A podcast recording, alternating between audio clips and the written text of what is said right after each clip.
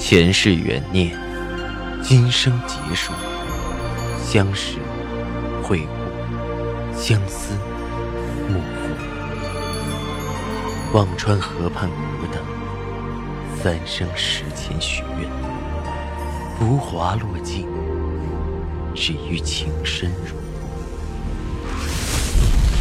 欢迎收听由喜马拉雅出品的《情似故人来》，作者。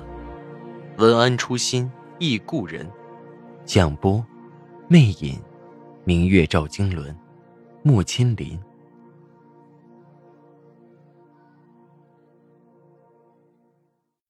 第二十九集。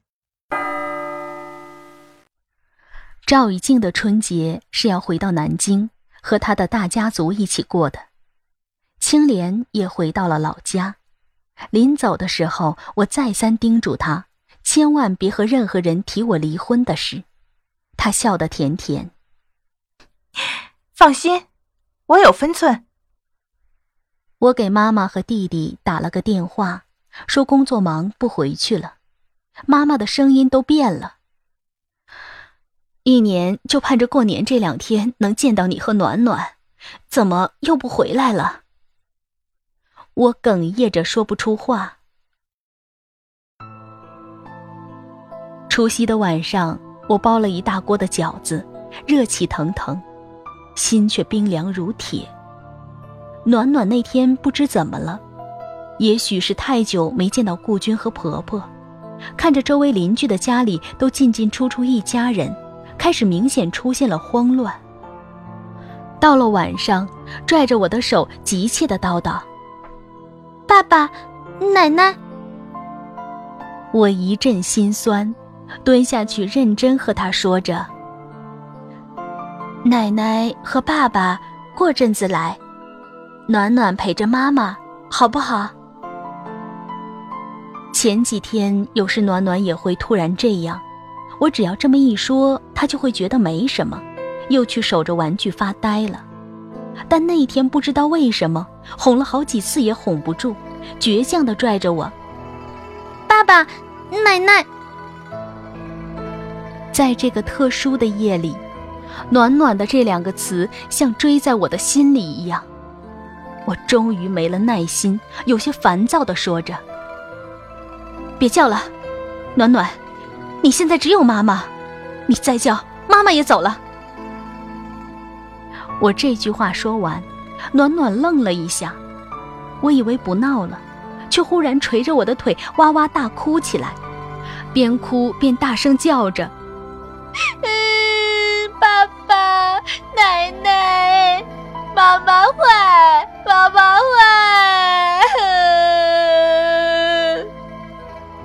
我忽然伤心的无法自持。我不知道，在孩子的眼里，是我带着他的离开，让他见不到了爸爸和奶奶；在他幼小的心灵里，是埋怨我的。我被他捶得又伤心又生气，抡起了巴掌。你这孩子，怎么这么不听话？要什么爸爸？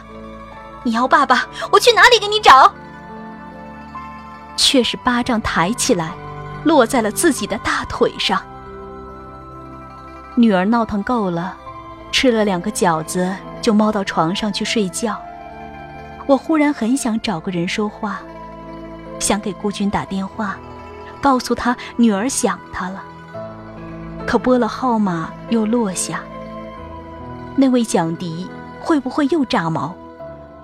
翻了一圈电话本儿，却发现，在这个喜庆的日子里，没有一个人能听我的电话。我的眼泪再也不受控制，如疾风暴雨般的滚落下来。好好的一个年，被我过成了什么样子？那是我过的最为伤心的一个除夕。屋外鞭炮烟花，屋里女儿睡着，还抽泣着。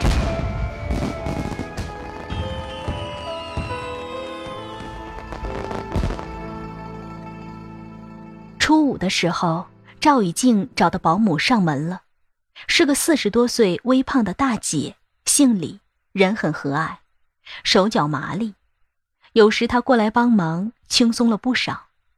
晚上忽然接到赵以静的电话，听到熟悉低沉的声音：“青阳，还好吗？”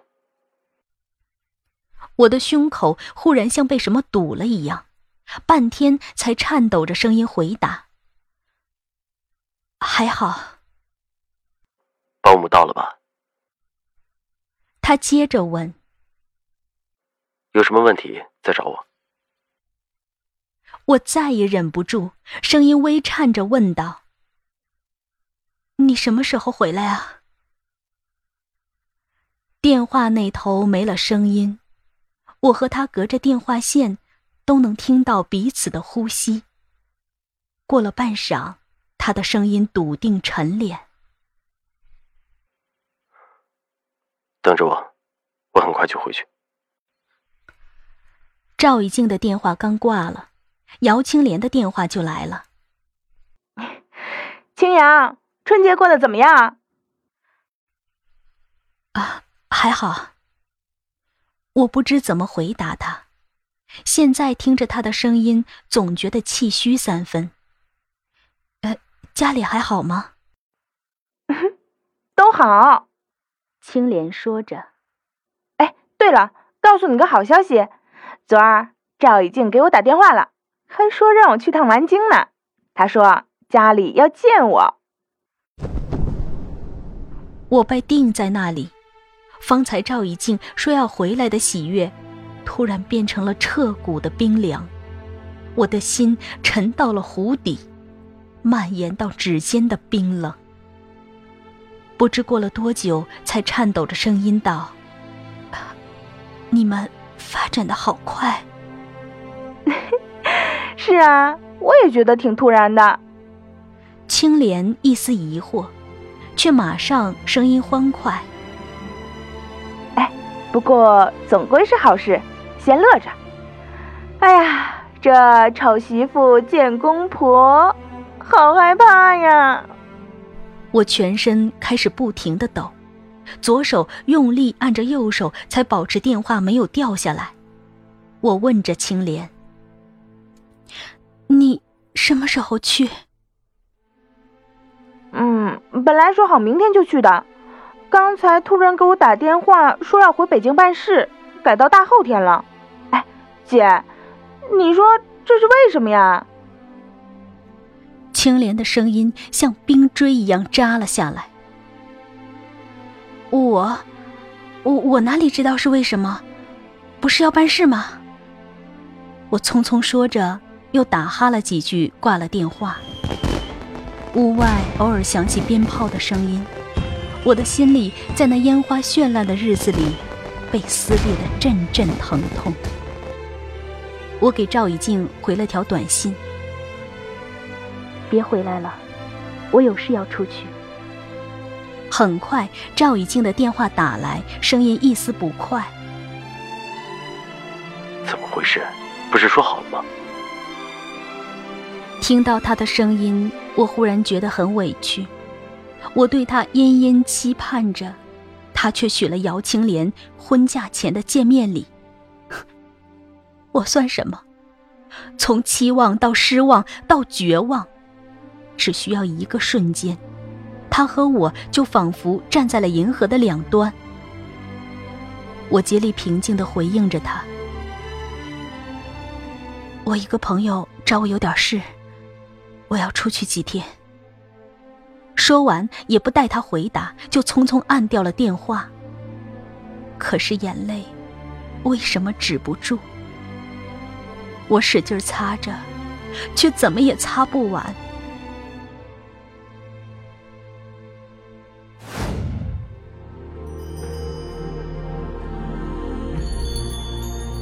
您正在收听的是喜马拉雅出品的长篇穿越小说《情似故人来》。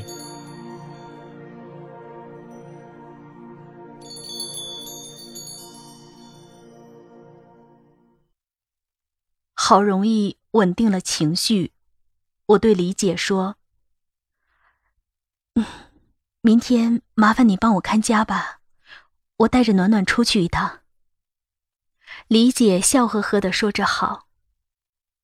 我翻看着手机，不知道该找谁去过两天。忽然看到了孟凡玲，给他拨了过去。听筒那头传来他慵懒的声音：“哦，瑶瑶，你真会掐点啊，我刚坐飞机回来，正倒时差呢。啥事儿？最近忙不忙？我想去你那儿待两天。”我淡淡说着。“啊，快来吧，我呀都闲得发霉了。”樊玲很开心。别忘了带上你家丫头，让我玩玩。我舒口气，总算还有个地方可以躲一躲。第二天一早，我带着暖暖，按照孟凡玲告诉的地址，坐车到了五环边上的一个高档社区。那里的位置很好，靠着森林公园，天然的氧吧。房子看着不起眼儿，里面却大有门道。也属于低调的奢华。孟凡玲一身深红的家居服，一脸的疲惫，见了我就嚷嚷：“哎，别提了，这个年过的累死我了。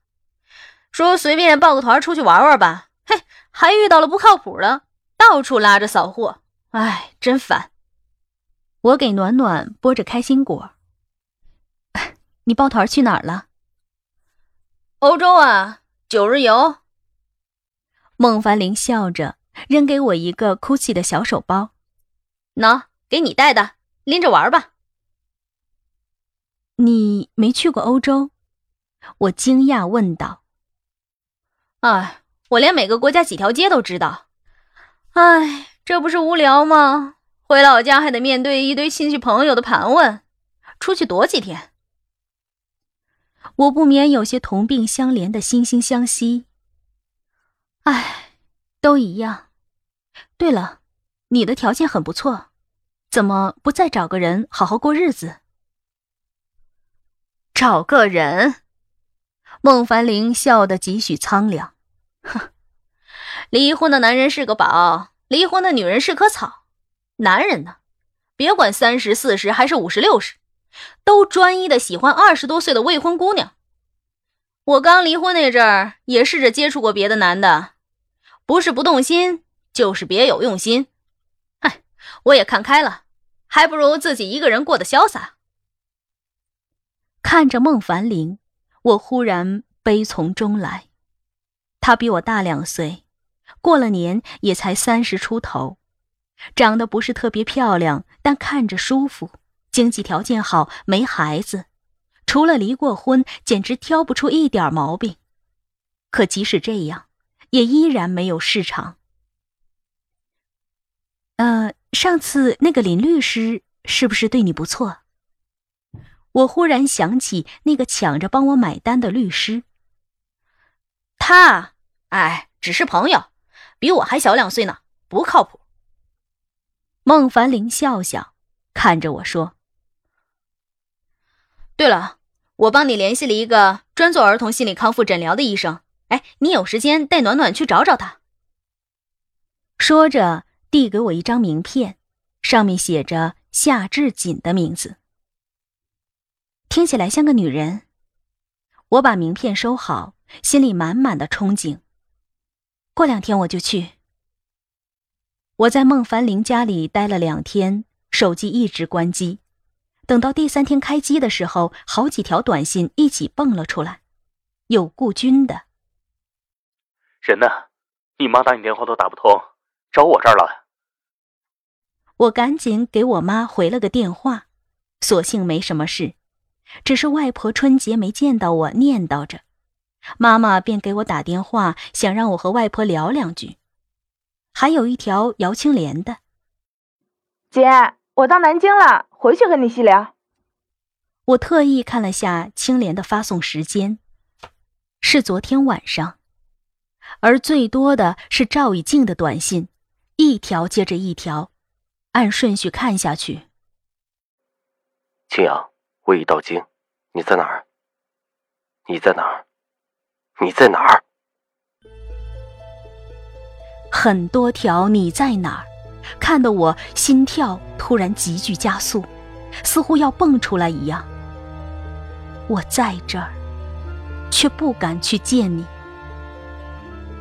最后一条是昨天中午的，我走了。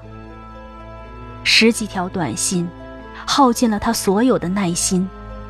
终究，他还是回到了南京，带着青莲去见他的家人了吧。疼痛和安心同时在我心里涌起。这下，姚青莲是不是该满意了？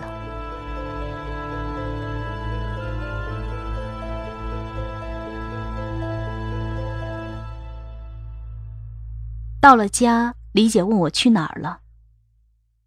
赵先生找了你好几次。我淡淡的应着，知道了。你和他很熟吗？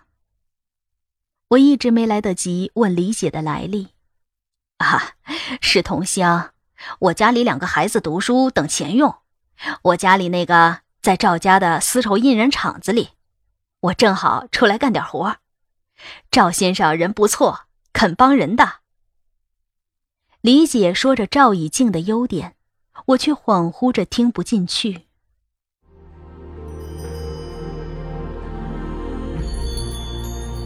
您正在收听的是喜马拉雅出品的长篇穿越小说《情似故人来》。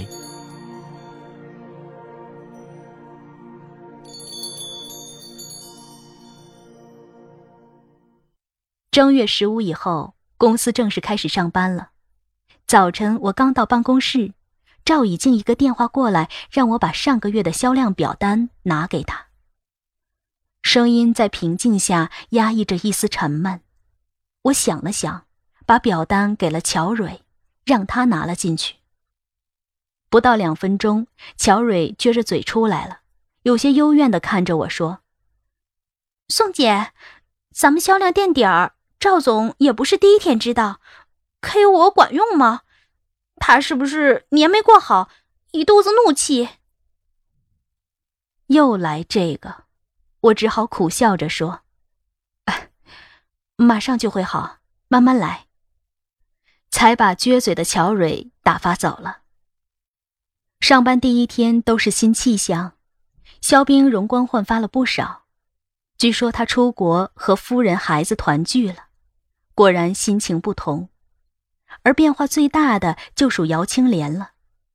上午和他打了个照面，神采奕奕，还是初春的天气，居然只穿了一件七分袖的职业裙，而那件七分袖将胳膊上的镯子显露得一清二楚。听众朋友。您刚刚收听到的是喜马拉雅出品的长篇穿越小说《情似故人来》，作者文安初心忆故人，播讲魅影，明月照经纶，莫千林。更多精彩有声书尽在喜马拉雅。